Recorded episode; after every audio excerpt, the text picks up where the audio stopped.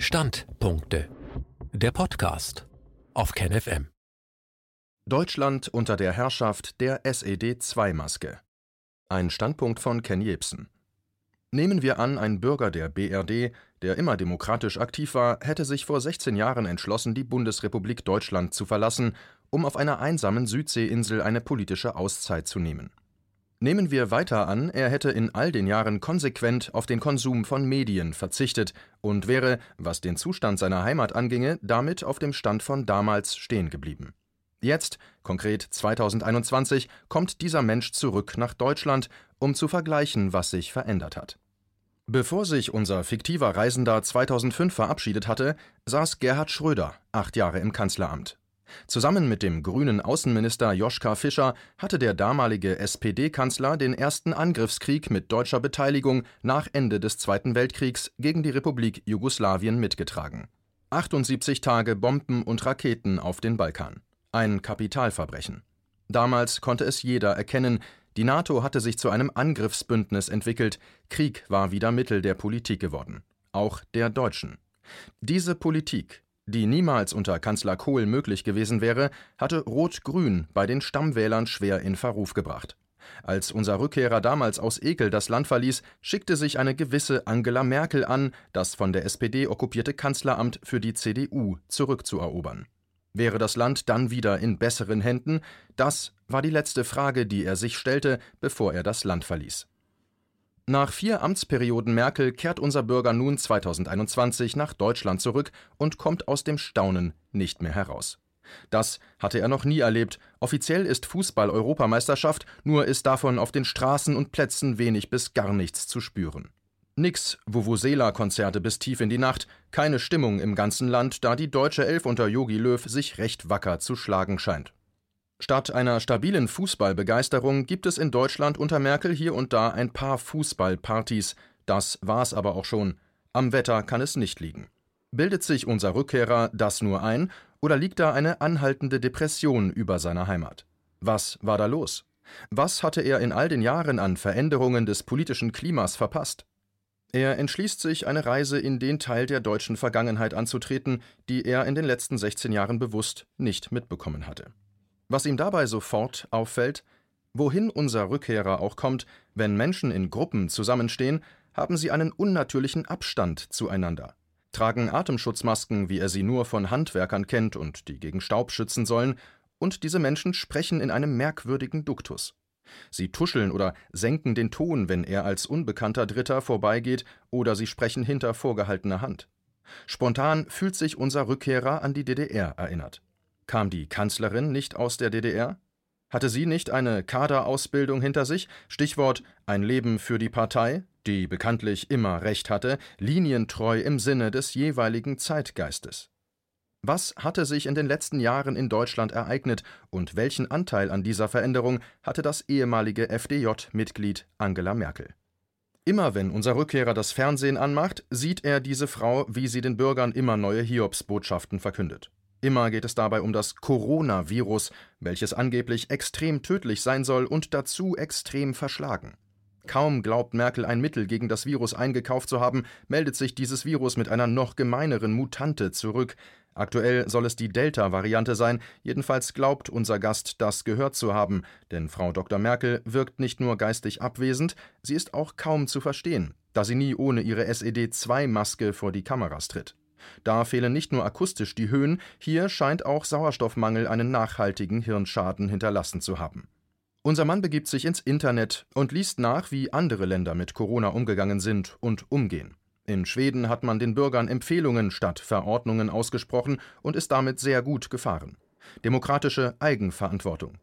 In den USA haben sich 33 von 51 US-Staaten von Corona verabschiedet und sind zur Normalität zurückgekehrt, während in Merkel-Deutschland die merkwürdigsten Dinge zur neuen Normalität geworden sind. Menschen dürfen sich seit 2020 nicht mehr in größeren Gruppen versammeln. Das Demonstrationsrecht wurde kassiert. Begründung der Regierung: Mehr als drei Personen sind ein Superspreader-Event und gelten als Gefahr für die nationale Sicherheit. Wieso aber existieren dann die Vereinigten Staaten 2021 noch, wenn sich von 51 Staaten 33 von den Corona-Beschränkungen vollständig verabschiedet haben? Das wären 150 Millionen Bürger, die den Rest des Landes längst in den tödlichen Virusstrudel hätten hinabziehen müssen. Dies war aber nicht der Fall. Die USA stehen noch. Im Gegensatz zu Deutschland wurden in den USA die Bürgerrechte zu keiner Zeit kassiert. In Deutschland dagegen hat der Staat den Seuchenschutz über Artikel 1 des Grundgesetzes gestellt. Die Würde des Menschen kann unter Dr. Merkel jederzeit angetastet werden. Wohnung und Körper des Bürgers gehören jetzt dem Staat und der wird von der Pharmaindustrie im Schwitzkasten gehalten. Merkel, so erkennt unser Rückkehrer recht schnell, hat den Pharmakonzernen die Demokratie überlassen.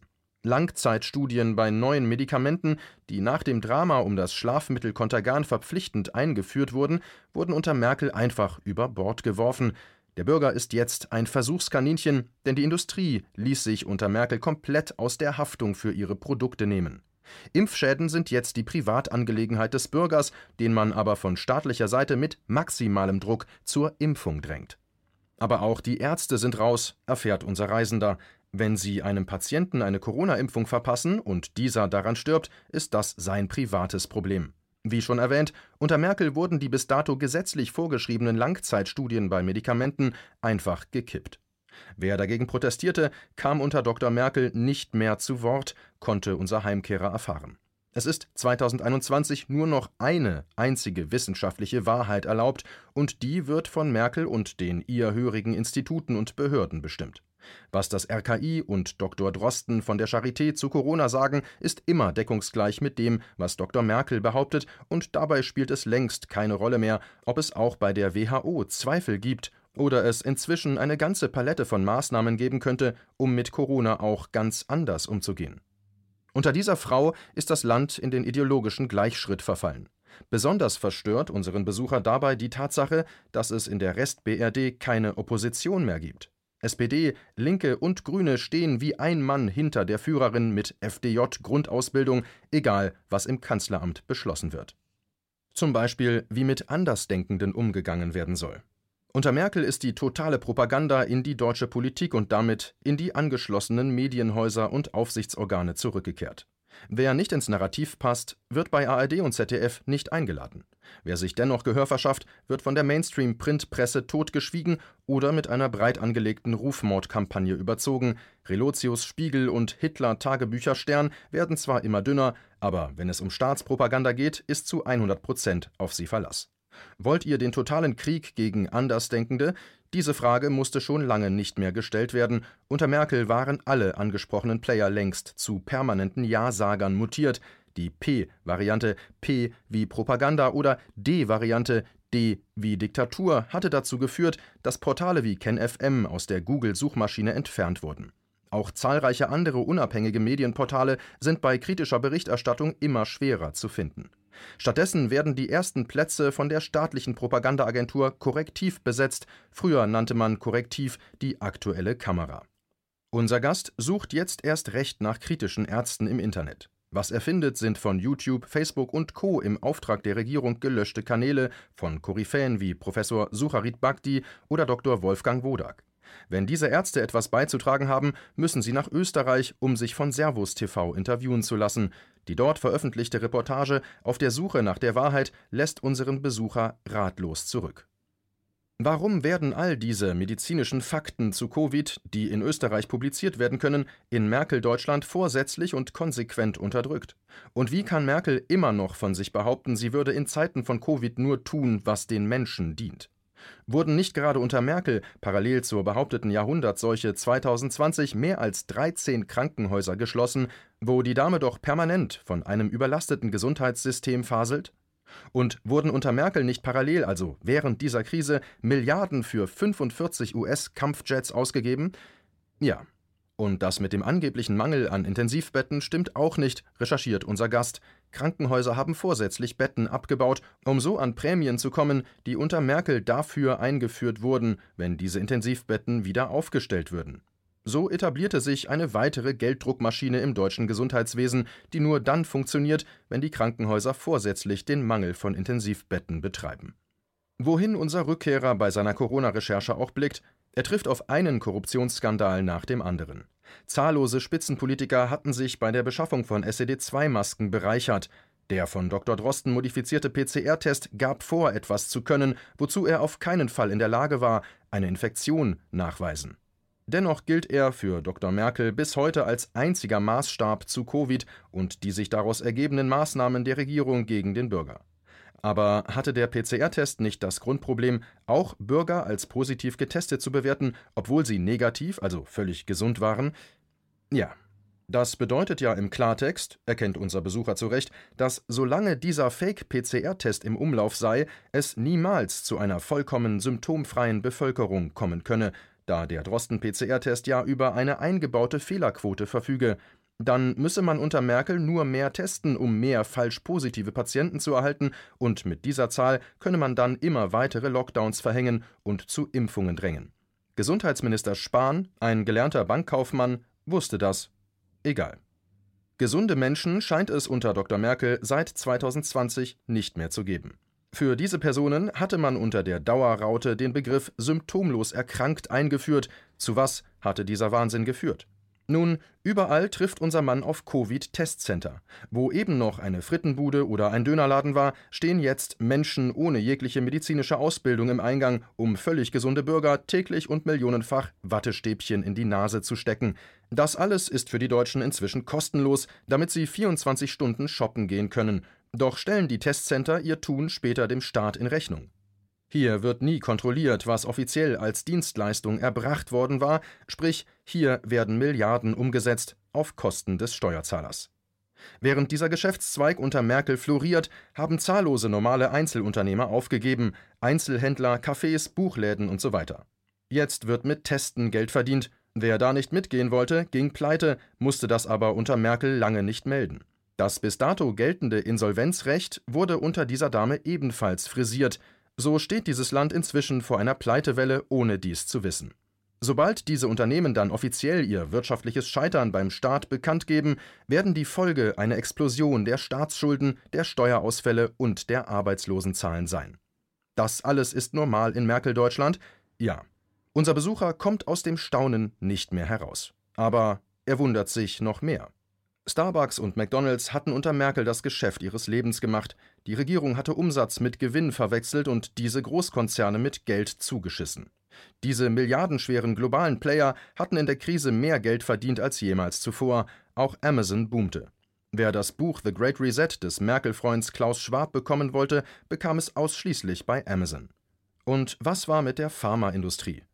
Die hatte es über den Hebel der WHO geschafft, erst die Pandemieregeln zu den eigenen Gunsten zu ändern Pandemie ist jetzt immer, wenn die Industrie Geld braucht und sie hatte es geschafft, vor allem Merkel-Deutschland zwangs zu umarmen. Überall machten Promis Werbung für Impfmittel, die keine Langzeittests hinter sich hatten. Die Impftoten gingen zwar schon in die Tausende, aber das war kein Thema.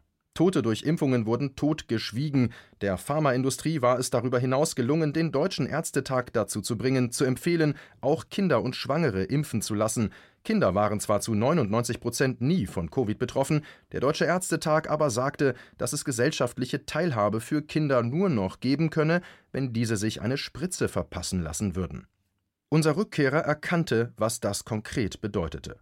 Wer sein Kind wieder in die Schule schicken wollte, raus aus dem Homeschooling, müsse dieses zuvor impfen lassen. Wenn er sein Kind nicht zum Versuchskaninchen machen lassen wollte, würde der Staat am Ende des Tages das Kind kassieren, denn in Deutschland herrscht Schulpflicht. Eingeführt durch die Nationalsozialisten und dem damaligen Kanzler der Deutschen, Adolf Hitler. Auch er generierte sich als Profi, wenn es um Krisenmanagement ging. Huch, denkt unser Gast. Ist das, was er jetzt erlebt, vielleicht eine neue Form von Sozialismus, einer wiedervereinigten Nation unter der Regie SED-2-Maske Merkel? Hatte ihre Busenfreundin Ursula von der Leyen nicht dem selbsterklärten Impfpapst Bill Gates mit den Worten gedankt Thank you for leadership, Bill, zu Deutsch Danke, mein Führer, für die von dir vorgegebene Marschrichtung? Bill Gates durfte in Merkel-Deutschland das ARD-Flaggschiff Tagesthemen dazu nutzen, um fast zehn Minuten Werbung für seine Impfprodukte und seine Sicht auf die Welt zu propagieren. Dort fiel dann der für unseren Gast kaum zu glaubende Satz des Herr Gates: Wir werden erst zur Normalität zurückkehren können, wenn alle sieben Milliarden Menschen geimpft sind. Was Gates vergaß zu erklären, war erstens, wen er mit wir meinte und zweitens, wie hoch seine Aktienbeteiligungen an den Pharmafirmen waren, die das Geschäft mit den sieben Milliarden Impfungen abwickeln sollten. An dieser Stelle fällt unserem Besucher ein, dass immer noch alle fünf Sekunden ein Kind aufgrund von Hunger stirbt. Warum hatte der gute Bill nie die Idee, diese Menschen mit Grundnahrungsmitteln und sauberem Wasser zu versorgen? War er nicht ein Bilderberger, sorry, Bilderbuch-Philanthrop? Deutschland unter Merkel hatte sich schon sehr verändert, stellt unser Gast fest, und das war nicht erst seit Corona so, fällt ihm bei seinen Nachforschungen auf.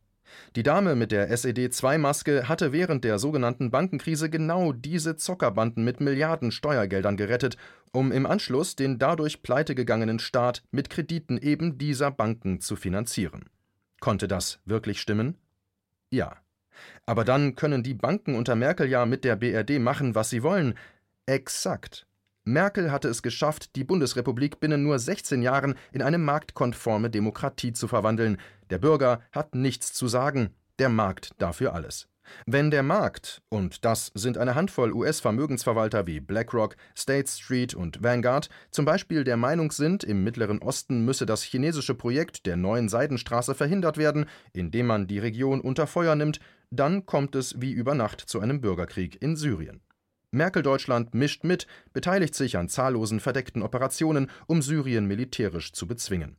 Als dies nicht gelingt, wird der Versuch gestartet, das Land ausbluten zu lassen. Deutschland beteiligt sich bis heute an einem Embargo gegen Syrien und öffnete zuvor seine Grenzen für Millionen von Menschen, die dann über europäische Außengrenzen anlandeten, um auch nach Deutschland zu gelangen. Was ist aus diesen Flüchtlingen in der BRD unter Merkel geworden? Was aus Syrien? Assad soll 2021 die Wahl mit einer 95-prozentigen Mehrheit gewonnen haben. Aus den Augen, aus dem Sinn, stellt unser Besucher fest, denn seit Covid ist bei Flüchtlingen, Syrien, von offenen Grenzen und Willkommenskultur auch bei Linken und Grünen keine Rede mehr. Im Gegenteil. Deutschland hat sich gegenüber anderen europäischen Staaten geradezu verbarrikadiert. Pech für die Flüchtlinge im Mittelmeer, denkt unser Besucher, denn linksgrüne Solidarität für diese Refugees endet, wenn es um den eigenen Arsch geht. Man stelle sich vor, einer dieser Typen aus dem Orient schleppt eine gefährliche Covid-Mutante mit ein, Covid-Einschlepper raus, Deutschland den Deutschen, jedenfalls solange bis Merkel garantiert, dass von Covid keine Gefahr mehr ausgeht, und das wird nie mehr der Fall sein, denn Viren mutieren. Immer, das ist ihre Natur. Aber auch dafür hat Merkel als Cheflobbyistin der Pharmabranche schon ein Ass im Ärmel, den digitalen Impfausweis, und der geht so. Über die von der Bill Melinda Gates Foundation beratene WHO, Bill ist hier der größte private Geldgeber, ohne ihn ist die WHO übermorgen pleite, soll der digitale Impfausweis für sieben Milliarden Bürger zwingend eingeführt werden. Damit erhält jeder Mensch eine digitale Nummer, eine ID. Die wird nicht mehr wie früher in Deutschland erprobt tätowiert oder wie bei Tieren mit einem Eisen eingebrannt, sondern auf einer Datenbank gespeichert.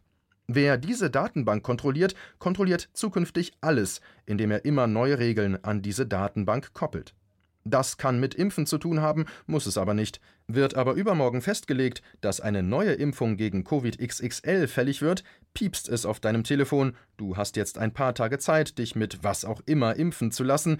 Tust du das nicht, werden dir zahlreiche Grundrechte entzogen, bis du gehorchst. Zum Beispiel in den Urlaub fliegen oder mit dem eigenen Pkw eine Grenze überfahren oder überhaupt ein Auto zu bewegen oder einen Laden zu betreten.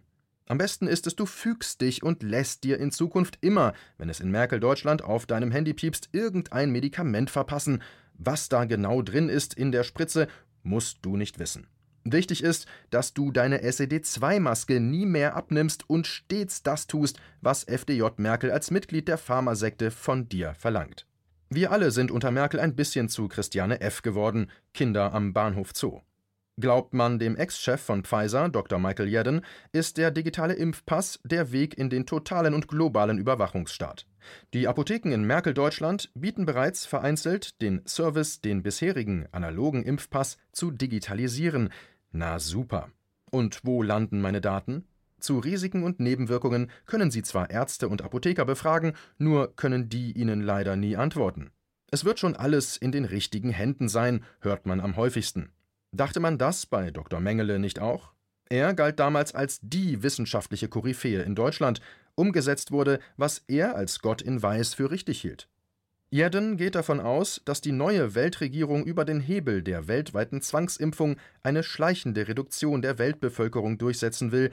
Bei Geimpften wird die Fruchtbarkeit reduziert, bzw. sie werden in Etappen unfruchtbar gespritzt.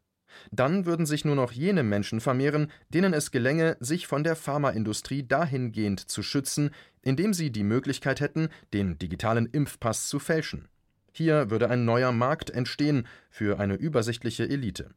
Der große Rest würde sich nicht mehr fortpflanzen oder nur, wenn er gezielt gebraucht würde. Fruchtbarkeit kann dann vom Staat freigeschaltet werden oder auch nicht. Gibt es das schon? denkt unser Besucher. Ja. Menschen nennen das Zucht und haben keine moralischen Probleme damit. Es gibt zum Beispiel Nutztiere wie Schweine und Rinder und es gibt Tiere, die den Menschen zu bespaßen haben, wie Hunde und Katzen. In Zukunft, so unser Besucher von Merkel Deutschland, könnte es ähnliche Menschentypen geben, Arbeiter, ab Werk geistig zurückgeblieben, aber kräftig, gut um die wenigen verbliebenen Maschinen zu warten und ein paar Sportler oder Künstler, die dazu da sind, die Kaste der Transhumanisten zu amüsieren, menschliche Tanzbären. Unfruchtbar sind am Ende des Tages alle, denn die einen können zwar noch, wollen aber nicht, sie sind unter der eigenen Hybris Gott spielen zu können degeneriert, und die anderen wollen nicht mehr, könnten aber noch. Es läuft wohl auf eine Mischung aus Gattaca und Blade Runner 2049 hinaus, denkt sich unser Besucher. Das, was wir heute KI nennen, wird schon übermorgen komplett übernehmen, um am Ende des Tages den ganzen Planeten zu kontrollieren, auch Merkel Deutschland. Am Ende des Tages ist schon 2050. Das, was 2200 dann noch von der Menschheit übrig ist, steht auf den Schultern derer, die diesen Text nicht als reine Dystopie erkennen, denkt sich unser Besucher, sondern als das, was er tatsächlich ist. Eine Mischung aus Zustandsbeschreibung des Status quo und der Versuch, den zukünftigen Wahnsinn, wie er sich vor uns bereits aufbaut, als ein sich wiederholendes Muster von menschlichem Größenwahn erkennbar zu machen. Der Mensch ist dem Menschen ein Wolf, und geht so weit, wie er gehen kann, bis ihm andere Menschen in den Arm fallen. Euthanasie, Zucht, Rassenwahn, geplante Vernichtung von Leben, das man zuvor als unwert erklärt hat, sind keine Mittel, die in der Zukunft erst angewandt werden müssen, um sie als Werkzeug zur Umsetzung eines Dogmas erstmalig zur Anwendung zu bringen. All diese Kontrolltechniken haben in der menschlichen Geschichte, vor allem in der deutschen, bereits stattgefunden. Wer eben das erneut vorhat, müsse nur immer wieder betonen, man könne A nicht mit B vergleichen. Nur was, wenn ein solcher Vergleich sich geradezu aufdrängt, schießt es unserem Besucher durch den Kopf. Wenn der Faschismus wiederkehrt, wird er nicht sagen, ich bin der Faschismus, er wird sagen, ich bin The Great Reset. Als unser Besucher diesen Satz denkt, wird er von einer Gruppe schwarz gekleideter Menschen mit Antifa-Flagge mitten im Regierungsviertel niedergeschlagen. Er hatte keine SED-2-Maske auf, würde das nochmal passieren, so wird ihm versichert, würde man ihn als Corona-Leugner, Schwurbler und rechtes Schwein fertig machen. Final treffen unseren Besucher schwarze Springerstiefel mitten ins Gesicht. Die umherstehenden Erwachsenen, viele mit teurem Kinderwagen, hatten zuvor ihre Mobiltelefone gezückt und den Vorgang gefilmt. Während die einen bereits am Hochladen sind, laden die anderen die jugendlichen Schläger auf ein Bier ein, die deutsche Jugend unter Merkel weiß, was sie dem politischen Klima schuldig ist und bekommt Support aus der Mittelschicht von jungen und naiven Hofberichterstattern oder mittelprächtigen Fernsehphilosophen. Was würde sich ändern, wenn die Frau mit dem Sprachchip eines Tamagotchi das Amt von Merkel übernehmen würde? Hätte man dann erneut den Baerbock zum Gärtner gemacht? Würde sie mit der Quartalsspritze eine neue stabile Währung einführen, der Staat zahlt viermal im Jahr eine von der Pharmaindustrie zuvor festgelegte Summe und erhält dafür ein Medikament für Bürger, die symptomlos erkrankt sind. Die Verträge zu Impfstoffen, anderen Medikamenten und ihren Preisen gibt es schon. Der Bürger, der sie bezahlt hat, hat kein Recht, diese zu lesen. Und wenn, nur in einer Version, bei der alle relevanten Details geschwärzt sind. Man nennt das PPP, Public-Private Partnership, und das hat sich in Merkel-Deutschland längst etabliert. Kaum ist unserem Besucher dieser Gedanke durch den Kopf gehuscht, piepst es auf zahllosen digitalen Endgeräten der ihn umgebenden Mittelschichtsvertreter. Wahrscheinlich hat die deutsche Elf ein Tor geschossen, denkt er sich. Dann bekommt er mit, dass die Menschen um ihn herum mehr jubeln, als ein Tor der Yogi Elf dies ermöglichen könnte. Unsere Jubelnden haben alle soeben einen exklusiven Impftermin bestätigt bekommen. in einer ehemaligen Dönerbude gleich um die Ecke. Und einen digitalen Impfnachweis mit weiteren Zusatzimpfungen gibt es noch obendrauf. Die Stimmung in Merkel-Deutschland scheint zu kippen. Alles wird gut. Wenn morgen noch das Bargeld abgeschafft wird und die Höhe des digitalen Grundeinkommens vom Status der aktuellen Impfung abhängt, könnte Deutschland wieder eine Schlüsselrolle auf internationalem wie sozialem Parkett spielen. Dann wäre der Sozialismus und der Nationalismus über den Hebel der Globalisierung wieder versöhnt. Dann wäre alles wieder heil. Alle wären vereint in nur einem Reich und alle hätten nur einen Führer, den Markt und seine privaten Strippenzieher. Spontan beschließt unser Besucher, das Land unter der Führung der SED-2-Maske zu verlassen, um nie wieder zurückzukehren.